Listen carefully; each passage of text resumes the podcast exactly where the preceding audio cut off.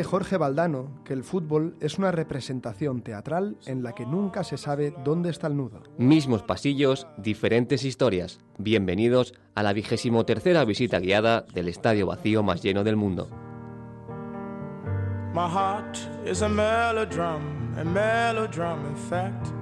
Hoy, en Bowling Sound, Prosineski y el fútbol de los Balcanes, Cuaderno de Manchester, Cristian Álvarez y la literatura, el convenio colectivo del fútbol femenino, Miquel Alonso desde el banquillo. El entrevistado de hoy es Martín Caparrós. Hola, soy Martín Caparrós, soy escritor y periodista, también soy argentino y un poco español. Y me gusta el fútbol, pero a veces no me gusta que me guste.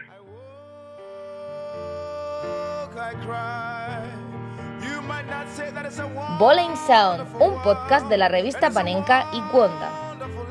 Temporada 3, episodio 3. Mis villanos favoritos.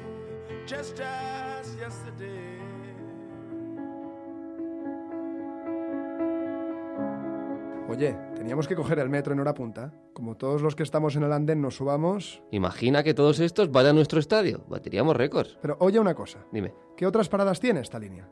¿Sale de la ciudad? ¿ciudad? ¿Qué ciudad? Si nuestra patria es Bowling Sound.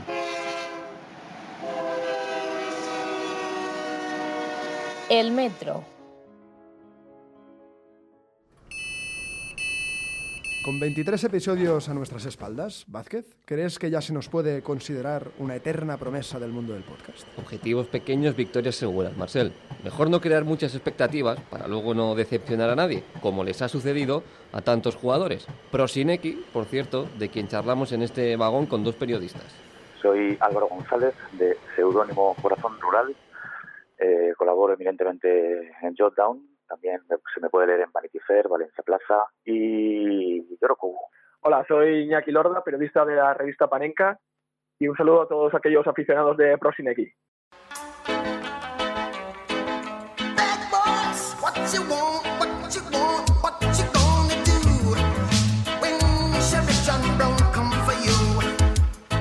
¿Es Prosineki uno de los jugadores más talentosos de la historia de los Balcanes? Bueno, eso es una, es una pregunta que no, admite dudas porque no solo tienes ahí el YouTube para, para comprobar cómo jugaba, que era un jugador superlativo, sino que a, a Prosinecki le, le defienden los hechos. A él le entregaron el, la batuta de la selección juvenil que fue a Chile y ganó el Mundial. Eh, le entregaron la batuta del, del Estrella Roja ganó la Liga con 11 puntos de diferencia y ganó la Copa de Europa. Para mí sí, y sin duda alguna, porque técnicamente es un futbolista que, que era una auténtica delicia. Sobre todo, a mí lo que más me asombra de él es cómo escondía el balón. O era un auténtico trilero que hoy en día es difícil ver a un futbolista que esconda así el balón. Quizás recuerde un poco a Busquets, cuando le gusta pisar el balón delante del defensa y marearlo como si jugara a fútbol sala. Las lesiones, la vida extradeportiva, la adaptación o su nivel. ¿Qué lastró realmente la carrera de Prosineki en España? fue una suma de todo que nunca llegaremos a saber exactamente qué es lo que pasó. Pues las hipótesis han sido siempre, bueno, era fumador empedernido, ¿no? Entonces, claro, la imagen de un futbolista fumando como, como un carretero, saliendo de noche, cuando estaba lesionado, pues eso eh, es muy fácil relacionarlo con, con que nunca llegase a, a luego a, a- a obtener una regularidad. Bueno, en España se tiene una concepción bastante errónea y, y diría que mala de Prosineki. De hecho, no sé si, si os acordaréis que hasta hicieron un anuncio en el cual destacaban pues eso, las lesiones de, de. Y se tiene una injusta memoria de él, del aficionado, porque bueno, al fin y al cabo jugó en el Barça y en el Madrid. Es cierto que no triunfó ninguno de los dos, quizá en el Oviedo fue donde mejor vieron su versión, Pero también hay que tener en cuenta la depresión. Primero, la guerra. La guerra estalla en su país cuando él viene al Madrid, justo ese mismo verano. Eh, él renuncia a la selección yugoslava cuando el cerco de Vukovar, que fue murieron miles de personas, hubo- fue espantoso, y ahí se quita ya la zamarra yugoslava. Tú tienes que entender lo que tiene que ser para un tío que está en Madrid las llamadas de teléfono, de teléfono que tenía que recibir, todo lo que tenía que tener en la cabeza, porque tú estás dándole a la pelota y mientras pues puede que a tu prima, tu suegra le, le vayan a quemar la casa, a violar, a matar. Cuando sus reapariciones no, no juega como tenía que jugar, no, no, no responde a lo que se esperaba del mejor jugador de Europa, le crisparon los nervios.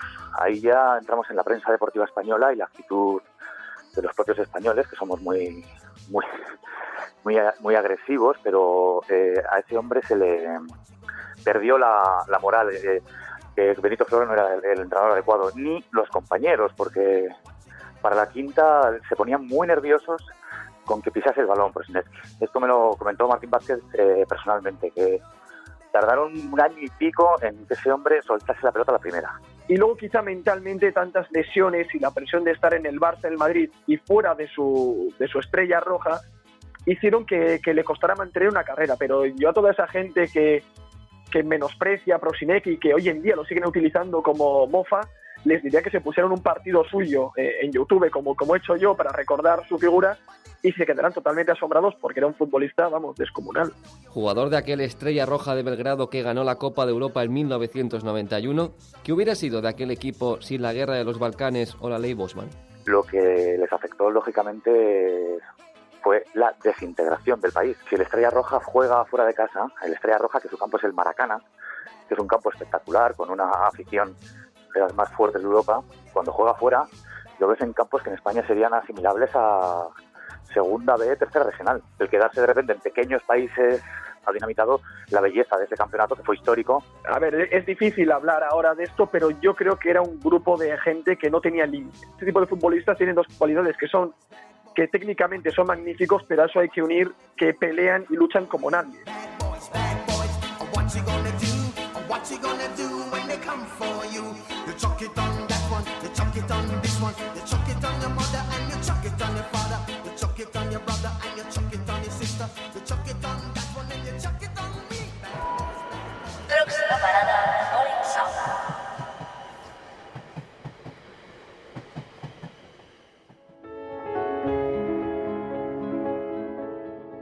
¿Voy bien vestido? Muy guapo, tío, como siempre. ¿eh? ¿Y huelo bien? Pero, ¿cuánta colonia te has puesto? Hola, Pep, estic encantat de conèixer-te. per Vázquez. Vázquez. Déjame, déjame, que estoy practicando para hablar con Guardiola, déjame. Escúchame, Dime. hablamos de un libro del City, sí, pero con uno de sus autores, con Paul Bayús. Ah, que no está Guardiola, pero Paul Bayús, pero si eso todavía es mejor que Guardiola.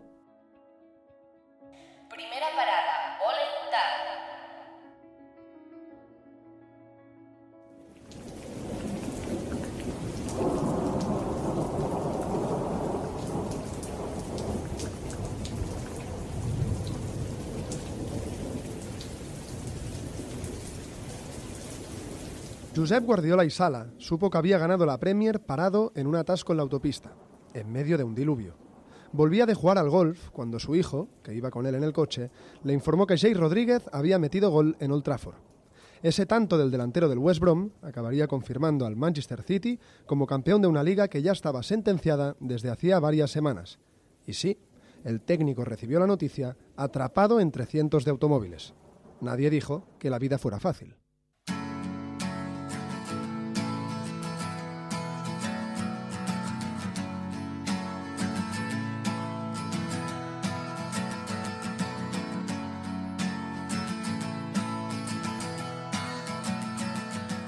A estas alturas, después de más de dos años trabajando para el Club Celeste, nadie discute que el entrenador y su círculo han cambiado el paisaje de la Premier. Pero lo bueno del libro Cuaderno de Manchester, de cómo y con quién Pep Guardiola conquistó Inglaterra, escrito por los periodistas Lou Martín y Paul Bayús y publicado por Malpaso, es que ayuda a entender cómo lo han logrado. Hoy tenemos aquí, en nuestra taberna, al segundo, Paul, uno de la familia, podríamos decir, que para empezar nos explica una anécdota de Mikel Arteta con la que nos situamos en el kilómetro cero de esta transformación. Un entreno, 22 tíos y 15 minutos para el recuerdo. Miguel Arteta es y ha sido una pieza clave sin duda en el Manchester City de Pep Guardiola. Eh, cuenta el propio Donostiarra en el libro, en una anécdota. Necesitó tan solo los primeros 15 minutos de la charla hizo Guardiola en la primera sesión de entrenamiento con la plantilla del Manchester City para darse cuenta un poco de lo que quería transmitir a la, a la plantilla. Obviamente es una exageración, no fue talmente así, pero es una metáfora, una, relación que Mikel dice para ilustrar un poco que tanto él como Pep ven el fútbol con los mismos ojos, con el matiz que Arteta tiene el bagaje, el bagaje que tiene, el background en el fútbol inglés, porque como jugador se tuvo que buscar la vida pues aquí y lo hizo con éxito. Lo que ha aportado mm, Arteta pues a Guardiola es una proximidad con los jugadores am, que Pep por, su rol, por, su posición, pues quizás no puede tener. y los jugadores lo han agradecido mucho. Tanto Paul como Lou son reporteros afincados en Manchester y ambos han podido comprobar en primera persona cómo las ideas de Guardiola han ido calando y calando en el Etihad hasta ganarse la fidelidad de sus aficionados. Hay una pieza en la pizarra de Guardiola que ha concentrado en ella misma todo ese proceso, la del guardameta, de Bravo a Ederson. Nos lo cuenta el propio Paul. Claudio Bravo ha sido uno de los jugadores que lo ha tenido menos fácil en su paso por el Manchester City, sobre todo porque fue un fichaje que sustituyó a un mito del Manchester City como Joe Hart y más porque era una pieza clave para lo que quería pues, aplicar Pep, que era un juego de posición con, que implicaba una salida de balón desde atrás. Ah, entonces Bravo mm, fue el elegido por esa función y se le señaló con lupa desde el primer momento porque sustituyó al número uno de la selección inglesa. A partir de aquí, la temporada del, del chileno pues, no fue nada, nada buena no le salieron las cosas, pero de, alguna forma su caso ilustra la metamorfosis que la afición inglesa y en particular pues la del Manchester City pues ha sufrido o ha disfrutado en estos últimos años, teniendo en cuenta que el público inglés es un público que es más propenso o más cercano a, a vitorear acciones como el tackle. Y a través de, Claudio de alguna forma pues han aprendido también pues a apreciar el pase en corto que ahora con Ederson se hace con fluidez pero que no se entendería sin el proceso de aprendizaje y de enseñanza que la afición del City vivido gracias a Claudio Bravo. Pep es un entrenador que cree en su método. Lo que procura es que sus jugadores también tengan fe en él. Y luego esa conversión se traslada a la grada. Lo que al principio eran dudas entre los aficionados, el tiempo, los encuentros y los títulos lo convirtieron en reivindicaciones orgullosas de una nueva personalidad. El City, una entidad que en los últimos años iba a falta de referentes románticos, exhibe hoy a Pep y a los suyos como parte de su patrimonio, con la cabeza alta, y eso se nota en todos los campos. El momento en el que surge la canción que los fans del City dedican a Pep Guardiola, el We've Got Guardiola, mmm, también es muy significativo mmm, en el sentido que los fans del Manchester City mmm, desde prácticamente siempre habían sido unos aficionados que vivían con cierto trauma respecto a sus vecinos a su, y a sus grandes rivales, como es el Manchester United. Ahora con Guardiola lo que han conseguido es robar de alguna forma una pieza que su rival deseaba. Que, que, el club con más historia de la ciudad también deseaba y es de alguna forma un, uno de los primeros momentos en los que el City se da cuenta que es más atractivo que el Manchester United, y así, We've Got Guardiola también podría haberse titulado este cuaderno de Manchester, que es la historia de la construcción de una nueva identidad. Cantan los Citizens. Say that you need me all of the time, say that you love me, you'll always be mine, because we've got Guardiola, we've got Guardiola.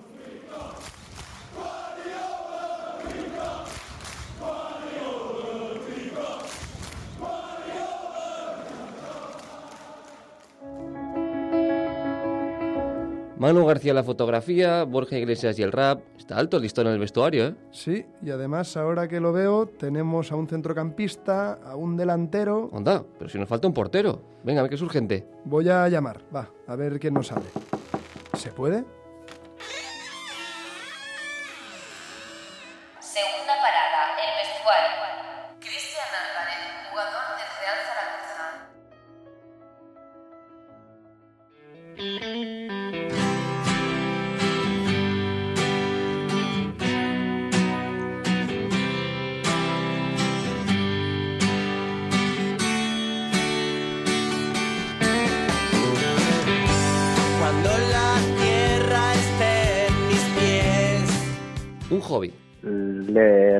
Literatura.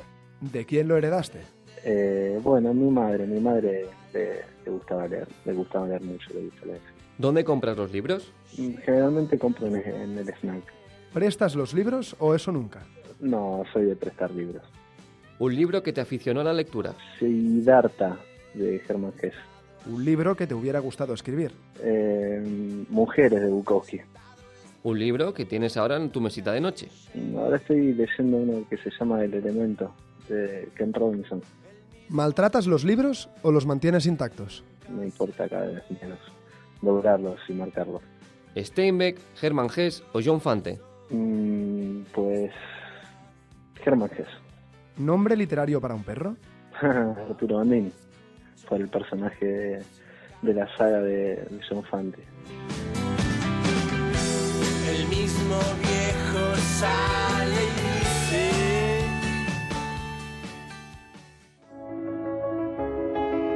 En el primer tour de la temporada hablamos de Conchi Sánchez y el fútbol femenino nacional, que sigue acaparando logros. Cada vez son más victorias y más partidos importantes. Sí, pero atentos porque ahora mismo, sí, sí, ahora mismo se está disputando el partido más importante del fútbol femenino. Tercera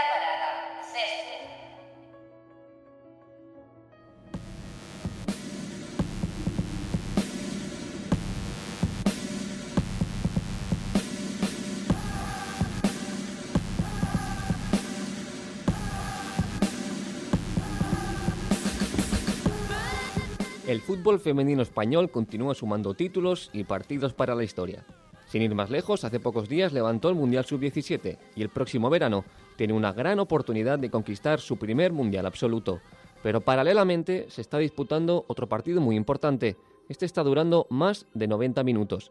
Hace ya varios meses que se puso sobre la mesa la necesidad de firmar un convenio colectivo que permita a las jugadoras de la Liga Iberdrola tener más amparo y no depender exclusivamente de la bondad de los clubes.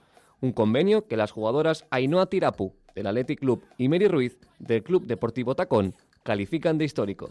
Para mí sí, es algo histórico porque es el- sería la primera vez en la que se pone una base, ¿no? Esto es como cuando vas creciendo, vas creciendo, vas construyendo una casa y llega el primer escalón, tienes que afianzarlo bien. Yo creo que es la oportunidad de poner ese primer escalón. Pues significaría, pues lo primero, dignificar nuestra, nuestra profesión, eh, darle valor a lo que hacemos, regularizar nuestra, nuestra situación laboral y sobre todo pues que, todos los equipos de, de primera división cuenten con, unos mínimos que, se tengan que cumplir y que permitan a las jugadoras pues eh, desarrollar su, mejor nivel siempre y partir de la, de la misma base. El convenio tiene que materializar mejoras laborales y por tanto personales en las futbolistas, un largo camino que tendría que llegar a la meta de un fútbol totalmente profesional, aunque hay muchos objetivos pequeños, como nos cuenta Inoa Tirapu. Hombre, sería lo ideal que nos pudiésemos eh, dedicar de forma profesional. Lo que no sé si las condiciones económicas de todos los clubes que forman la primera división pueden llegar a eso. Pero sí que me parece importante que una jugadora de primera división tenga una revisión médica acorde con su categoría y no haga 20 sentadillas en la federación y con eso ya valga. El salario y la profesionalidad son las grandes metas que tienen que ir de la mano de la conciliación de la vida personal. Aunque tanto Mary Ruiz como Ainhoa Tirapu creen que ya no existen las cláusulas antiembarazo en el fútbol, sí que aparecen muchas dudas que provocan que ninguna futbolista de primera división sea madre. Todas las dudas giran en torno a la palabra estabilidad. La verdad que no tenemos constancia de, que en estos últimos años eh, una futbolista haya firmado alguna cláusula antiembarazo, ¿no? Eh, pero sí que es verdad que, que existían en el, en el pasado. Yo lo veo más porque tampoco hay una estabilidad. Hay momentos de tu vida que dices, tengo una estabilidad, tengo una edad y, y me gustaría ser madre, pero claro, esa estabilidad no es real. Y estando de baja voy a cobrar el 70% de mi salario. ¿Qué, qué perspectivas tengo, no? Para desarrollar una familia. Ya en el último verano se acordó la necesidad de aprobar y de firmar este convenio colectivo. La primera reunión, cerrada para principios de octubre, se postergó y finalmente no se dio hasta noviembre. Desde entonces, tal y como explica desde la AFE la abogada María José López, las propuestas empiezan por fin a estar sobre la mesa. Bueno, es positiva en el sentido que ya vamos, podemos decir, entrando a debatir el contenido propio del convenio, ¿no? Es decir, el debate siempre es necesario, las controversias también, pero lo, lo importante en este caso es que las partes nos vamos sentando, nos hemos sentado y estamos empezando a definir las propuestas, ¿no? Como lógicamente un convenio colectivo significa que eh, para firmarse la patronal los sindicatos tienen que estar de acuerdo, ¿no? Ahora se trata de que alcancen un acuerdo la Asociación de Clubes de Fútbol Femenino, que ejerce de patronal, y los tres sindicatos, AFE, el mayoritario, Futbolistas Son y UGT. A los tres les costó estar unidos, pero tras acordar una mayor representación de AFE, se produjo un acercamiento por el bien común, tal y como cuentan desde AFE y también Juanjo Martínez, presidente de Futbolistas Son, otro de los sindicatos presentes en la negociación. Hubo una acción de arbitraje a través del CIMA y ahí ya se acordó que la parte sindical, la parte del Banco Social, como llamamos nosotros, esté representada de forma mayoritaria por ACE con otros dos sindicatos. ¿no? Yo creo que acercamientos cada día van a ser van a ser mayores los, acer- los acercamientos entre los sindicatos. ¿Por qué? Porque al final luchamos todos por lo mismo. Luchamos por tener unas mejores condiciones eh, y ahí obviamente vamos a vamos a coincidir en, en la gran mayoría de las propuestas. Todos están de acuerdo en la necesidad de un convenio colectivo. También la patronal, como asegura Pedro Malavia, director de fútbol femenino de la liga, que considera importante reflejar sobre el papel una situación que, según dice, ya se está dando. entendemos que va a ser positivo, dado que va, digamos, a reflejar sobre papel una situación que ya se estaba dando en el fútbol femenino y eso, evidentemente, pues va a aportar mucha seguridad jurídica a todas las partes, no solo a las jugadoras, sino que este convenio colectivo también va a ayudar mucho a los clubes y va a aportar también muy beneficiosos a los clubes. Desde la liga abogan por firmar un convenio sin prisas y desde AFE quieren que tenga retroactividad desde el 1 de julio de este 2018. Pese a las diferencias, en lo que están de acuerdo es que estará aprobado para la próxima temporada. Somos eh, tan optimistas que esperemos y que esperamos y deseamos que, al final el, el convenio colectivo sea una realidad eh, pues de cara a, posiblemente a, a la próxima temporada. Este convenio debe firmarse este año y el efecto retroactivo a 1 de julio de 2018. Y la negociación transcurre por unos cauces normales, sin duda alguna vamos a llegar a un acuerdo. El partido sigue en juego. Todas queremos la victoria.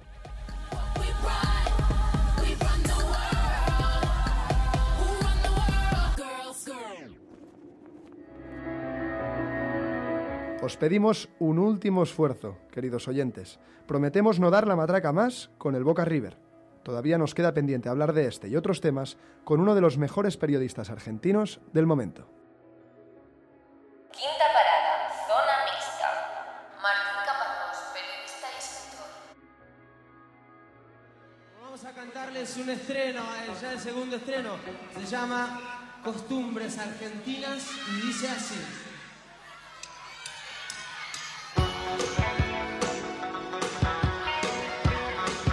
Al Boca River se le ha llamado la final del siglo, la final de las finales, el partido del fin del mundo. Si Martín Caparrós escribiera un libro de la final, ¿cómo lo titularía? Puaj, P-U-A-J. Todo me pareció una porquería, desde el principio hasta el fin.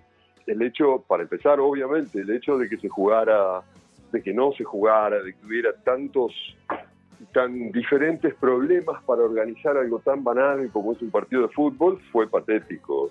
Es decir, el hecho de que la Argentina no haya sido capaz de organizar ese partido es un golpe muy duro. Es muy, es muy, mm, qué sé yo, desagradable o desgraciado para la idea que los argentinos se hacen de su propio país o nos hacemos de nuestro propio país. Y para seguir, y ya en un grado, en un nivel mucho más banal, eh, fueron dos partidos de fútbol muy mediocres, como son los partidos de fútbol argentinos desde hace 15 años, 20 años, desde que se confirmó esta tendencia cada vez más eh, brutal de que no hay, no quedan buenos jugadores de fútbol argentinos en la Argentina. Dices que el fútbol es un gran fabricante de ficciones. ¿Qué ficciones se van a crear a partir del Superclásico? Eh, las ficciones sobre el fútbol argentino son inversamente proporcionales a su calidad o eh, directamente proporcionales a sus carencias. Quiere decir, cuanto peor es el fútbol argentino, más necesita que se inventen ficciones para justificarlo. Porque se ve la cancha es muy malo. Entonces hay que armar toda este, esta especie de, de pandemonium discursivo alrededor de los partidos y alrededor sobre todo de la figura del hincha. El gran invento del fútbol argentino en los últimos 20 o 30 años es la glorificación de la figura del hincha. Yo escribí eso hace ya casi 15 años, publiqué un libro que se llama Boquita y hablaba de cómo en los últimos tiempos eh, se, se, estaba eh, como poniendo por encima de todo la figura del hincha, por encima de los jugadores, de los equipos, etcétera, etcétera, porque son lo único que permanece y dura, ¿no? Este, hay una canción de esa época que todavía se canta que es muy, muy explícita al respecto, que dice pasan los años, pasan los jugadores, la 12 está presente y no para de alentar, canta la 12 la echada de boca. El hincha tiene que hacer por los colores y por su equipo y por todo esto, que por supuesto tiene muchas consecuencias, entre ellas, de algún modo, esa violencia eh, grande que hay en el fútbol argentino. Antes del incidente del autobús, dijiste que hay muchas cosas por las que vale la pena pelear, y el fútbol no es precisamente una de ellas. ¿Era tan previsible que sucediera algo así? No, nadie se le hubiera ocurrido, probablemente quien lo dijese, yo creo que miente, que se iba a suspender el partido porque iban a apedrear jugadores. Este, de eso desde los tiempos en que se apedreaba, apedreaban adúlteras en Jerusalén por orden de los cristianos primitivos, esto se ha hecho relativamente poco. Pero digo, más allá de qué forma iba a tomar la cosa, eh, o podía tomar la cosa, está claro que, como les decía recién, hay una idea de que el hincha tiene que jugarse la vida por los colores, y se canta todo el tiempo, te vamos a matar, te vamos a reventar, te vamos a esto, te vamos a lo otro. Por supuesto, son digamos, metáforas, pero la realidad está hecha de lo que derraman las metáforas, ¿no? Sumado, por otro lado, a algo mucho menos etéreo y, cultural, que es la existencia de estas mafias organizadas que solemos llamar barras bravas. Mafias en sentido literal, estricto de la palabra, quiero decir, grupos violentos que cobran distintos tipos de prebendas a cambio de no ejercer su violencia, es la protección mafiosa en sentido estricto. ¿no? En algunos de tus artículos dices que el fútbol es cíclico y que siempre da revancha. ¿En el caso del Boca River también es así? En este caso es muy verosímil pensar que, bueno, no se va a producir muy rápidamente una otra final de América entre Boca y River y por lo tanto la revancha este, va a tardar mucho en llegar si es que alguna vez llega. Eso era yo creo, lo más excepcional de este partido, que parecía uno de una vez en la vida, ¿no? Este, bueno, y así fue. Pero la verdad que estoy un poco cansado en general de, la importancia que se le dio y de la importancia que le da cierta gente a estas cosas. Yo, a mí el fútbol me gusta mucho, la paso bien, me gusta verlo, me gusta escribirlo y me gusta olvidarlo.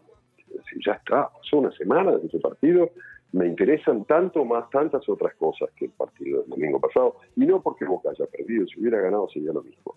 un partido de fútbol me da una alegría o, un mal humor intenso durante 90 minutos, 120, después un par de horas, una hora o dos más, y ya, quiero decir, lo que no, lo que no me gusta es eh, la idea y, y, el dato, y el dato, porque a mucha gente le pasa, que eso te pueda condicionar la vida. Es una estupidez, son 11 muchachos vestidos de, una camiseta cara, tratando de patear un cuero inflado a ver si lo meten en un arco que otros defienden. Es muy entretenido, está lleno de, eh, emociones posibles, pero si eso es eh, como de lo más importante que te pasa en la vida, tienes que empezar a ver qué pasa con tu vida. ¿Por qué mantienes tu asiento en la bombonera, Martín, pese a no vivir en Buenos Aires? Porque lo tengo con mi hijo, lo tenemos juntos, este, no es fácil, una vez que uno lo, devuelve, no es fácil recuperarlo, este, y, lo tenemos con mi hijo y me parece que, qué sé yo, me gusta que lo sigamos teniendo, ya lo vamos a usar alguna vez o no, si, no, si no lo vuelvo a usar eh, regularmente, este, ya el hecho de mantenerlo es una forma de usarlo. Este, mi hijo va con algún amigo y se divierten, y bueno, y a veces, alguna vez, muy cada tanto, yo puedo ir. Pero, pero bueno, este, me parece que prefiero tenerlo que no tenerlo. Prácticamente todo lo que escribes de fútbol lo leemos en tus artículos. ¿Por qué no lo amplías tanto al terreno de los libros? Escribimos otro libro de fútbol que lamentablemente en España no se conoce, que es uno de los libros que más, que más me gustó haber escrito, que es una correspondencia que tuvimos con Juan Villoro durante el Mundial de Sudáfrica. Eh, cada día o él me escribía o yo le escribía, tengo dos libros de fútbol. Después tengo treinta y tantos que no tienen nada que ver y espero poder creer que esa es la proporción en que me importa el fútbol. Diferencias al periodista, que busca algo, del cronista, que espera atento. ¿Se está perdiendo la figura del cronista en los medios?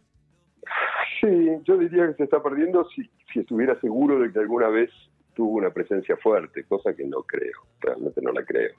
Este, creo que ha habido siempre, a lo largo del tiempo, en distintos momentos y lugares, buenos cronistas, eh, pero nunca tuvieron un, lugar importante en los medios. Entonces, este, sí, es fácil armar una especie de edad dorada y perdida, todo tiempo pasado fue mejor y entonces sí que había cronistas porque no sé qué, pero la verdad que no es cierto, nada sostiene, no sostendría esa afirmación.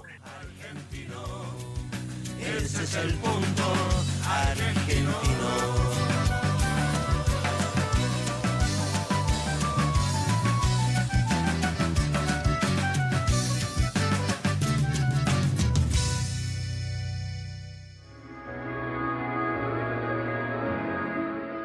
Entrevistado en la primera temporada, jugador con sección en la segunda, ahora entrenador y sigue con nosotros, Miquel continúa con su progresión. ¿eh? Sí, sí, si esto fuera una serie, sin duda, además del protagonista, sería el personaje que más ha evolucionado.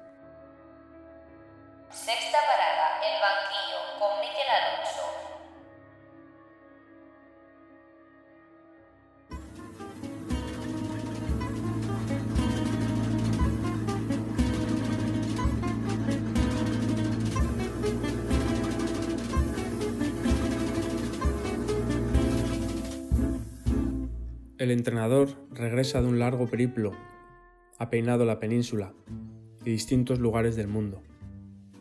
Los acentos son diferentes, las preguntas casi siempre se parecen. Los periodistas insisten, cuando pierden le preguntan en qué ha fallado, cuando gana sobre la importancia de los jugadores. Conoce a representantes, a directivos, gente que desde su despacho mueven los hilos de clubes, de estadios, de campañas de marketing. También conoce a jugadores felices o jugadores deprimidos por tener que salir al campo. Ahora pasea en bicicleta por su ciudad, necesita descansar, que el viento le pegue en la cara. En el último lugar o estadio en el que fue protagonista llevaba una americana y el estadio, 20.000 gargantas juntas, gritaba su nombre. Su nombre junto a un claro fuera, fuera, fuera. Quizás para ser entrenador no solo se trate de saber de fútbol. A ciertos niveles hace falta tener la piel dura, como esos niños que se caen desde un octavo piso y salen sin un rasguño. Si a uno emocionalmente la situación, el ambiente, la presión lo afecta, los primeros que los notan son los jugadores que le miran a la cara. Y si no ganas siempre, el ambiente no tardará en señalarte, en hacerte sentir culpable, responsable. Ya se sabe, el fútbol en general es sabido a muerte si no, es otra cosa. Los jugadores saben de todo esto, no necesitan que hables mucho y sienten todas estas cosas. En los más altos niveles, por tanto, quizás no tanto es cómo está uno, cómo se siente. A veces la propia imagen que se va formando sin que uno se dé cuenta alrededor de uno mismo, esa imagen o algo invisible, fama, que hacen que uno esté condenado de antemano o venzca el partido mucho antes de que se juegue profecías autocumplidas que llaman en algunos sitios. Eso está más allá del trabajo, de la metodología, de las charlas, de los jugadores, del césped bien o mal cortado, de la alimentación, de si los astros estaban alineados, de si la pelota entró o no entró, incluso del bar, aunque quizás todo se trate del bar. Terribles meetings sobre el liderazgo. Lo más importante es atarse bien los cordones sin perder jamás la fe o desear estar en ese lugar, que suele ser un centímetro, dos, tres centímetros cuadrados, o metros, depende cómo se mueva el entrenador. Y allí los jugadores y quizá los aficionados o el propio presidente posarán su mirada inescrutable, esperando ver, entender unas palabras, unos gestos. Habitualmente no tanto es lo que se dice como lo que se siente, lo que se esconde, cómo se está. Y si se tiene miedo, las palabras vestirán ese ropaje de la desilusión.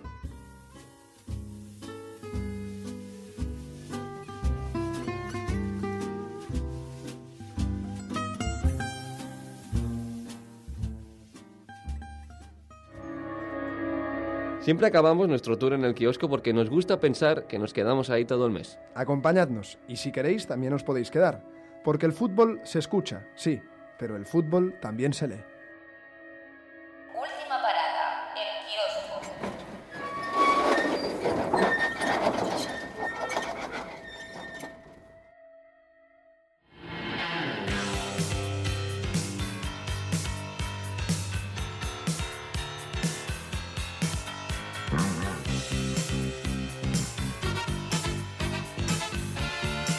Pues entramos ya en el kiosco más navideño, con adornos, con guirnaldas, con un pesebre también por aquí montado. y también, dime. Y muy bien acompañado que te veo, ¿eh? Sí, sí, es que ya han pasado los reyes por aquí. Tenemos Cuaderno de Manchester de Paul Bayus y Lu Martín. También los libros de Martín Caparrós.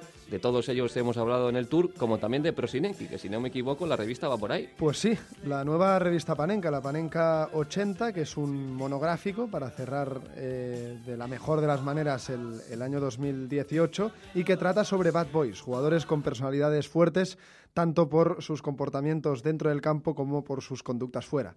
Tienen cabida en el número pues personajes de toda estirpe, como Eric Cantona, como Pablo Alfaro, como José Mourinho, como Edgar Davis, maleantes varios, Vázquez. Gente a la que sabemos seguro que estos reyes le traerán carbón. Y hablando de Reyes, unos regalos que podéis pedir vosotros son las recomendaciones que hacemos como siempre. Tres recomendaciones de libros que podéis comprar. Ángeles con caras sucias de Jonathan Wilson. Goles y banderas de Alejandro Quiroga y Poesía y patadas de Miguel Ángel Ortiz. Este saldrá el próximo mes de febrero para celebrar el centenario de la unión entre fútbol y literatura. Y precisamente de eso va nuestra pregunta de hoy. Pues sí, ya que estamos, aprovechamos la efeméride y les preguntamos a los oyentes que quieran ganar un Panenka 80 cuál fue el autor del primer gran cuento que se escribió sobre fútbol. Tres opciones, Vázquez. Opción A, Horacio Quiroga. Opción B, Henry de Monterland. Y opción C, Bernardo Canal Feijó. Para participar lo enviáis a nuestro Twitter, arroba Bowling Sound, arroba Bowling Sound, y entre los que acertéis sortearemos una Panenka 80. Bueno, y ahora ya es hora de ir cerrando esto, porque por poco que nos guste, algo tendremos que celebrar la Navidad. Cuatro polvorones tontos caerán. No eres listo ni nada. Vamos, como decimos, cerrando el kiosco y con ello nuestro tour.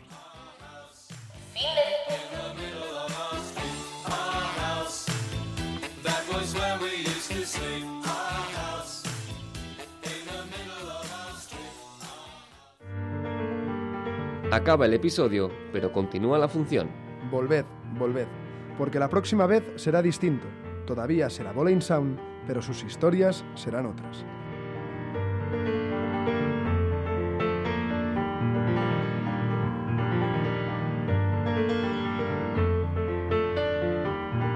En el año yo creo que 91, Boca con empatarle a un equipo muy pobre, San Mar- eh, el Atlético de Tucumán, un equipo realmente eh, de- de- de- que había jugado ese año de casualidad en primera división, iba a salir campeón. Fui a, esa mañana a una agencia de noticias donde un amigo fotógrafo me dijo, bueno, ¿por qué no te vienes? Este, te coges una cámara de fotos y te vienes fotógrafo. En el arco de enfrente, ¿no? En el que yo estaba, en el que estábamos todos los fotógrafos esperando los goles de Boca, en el arco de enfrente hubo un gol de los tucumanos. Y yo, en ese momento, yo creo que es la vez en mi vida que oí el silencio. Porque nunca oí un silencio tan abrumador como el que se produjo en ese momento. Cada vez que pienso en el silencio, pienso en ese momento. Después el partido terminó de una manera rara porque un muchacho que creo se llamaba Benetti eh, metió un gol, creo que de cabeza, eh, empató el partido, Boca salió campeón, pero este muchacho tuvo una conmoción cerebral cuando hizo el gol. Cabeció contra la cabeza de alguien o algo por el estilo. Y siguió en la cancha, pero después se lo llevaron a un hospital y eh, al día siguiente lo soltaron, lo- pero no se acordaba de nada. Y su carrera nunca despegó. Es el que hizo ese gol por el cual Boca salió campeón. Ese fue el gran momento de su vida, por lo menos de su vida futbolística, y él no tiene la menor memoria de todo eso. Entre ese silencio de su mente y el silencio de la bombonera eh, en el momento de- del primer gol tucumano, se arma una especie de, de- de- de- oscuridad que me impresiona.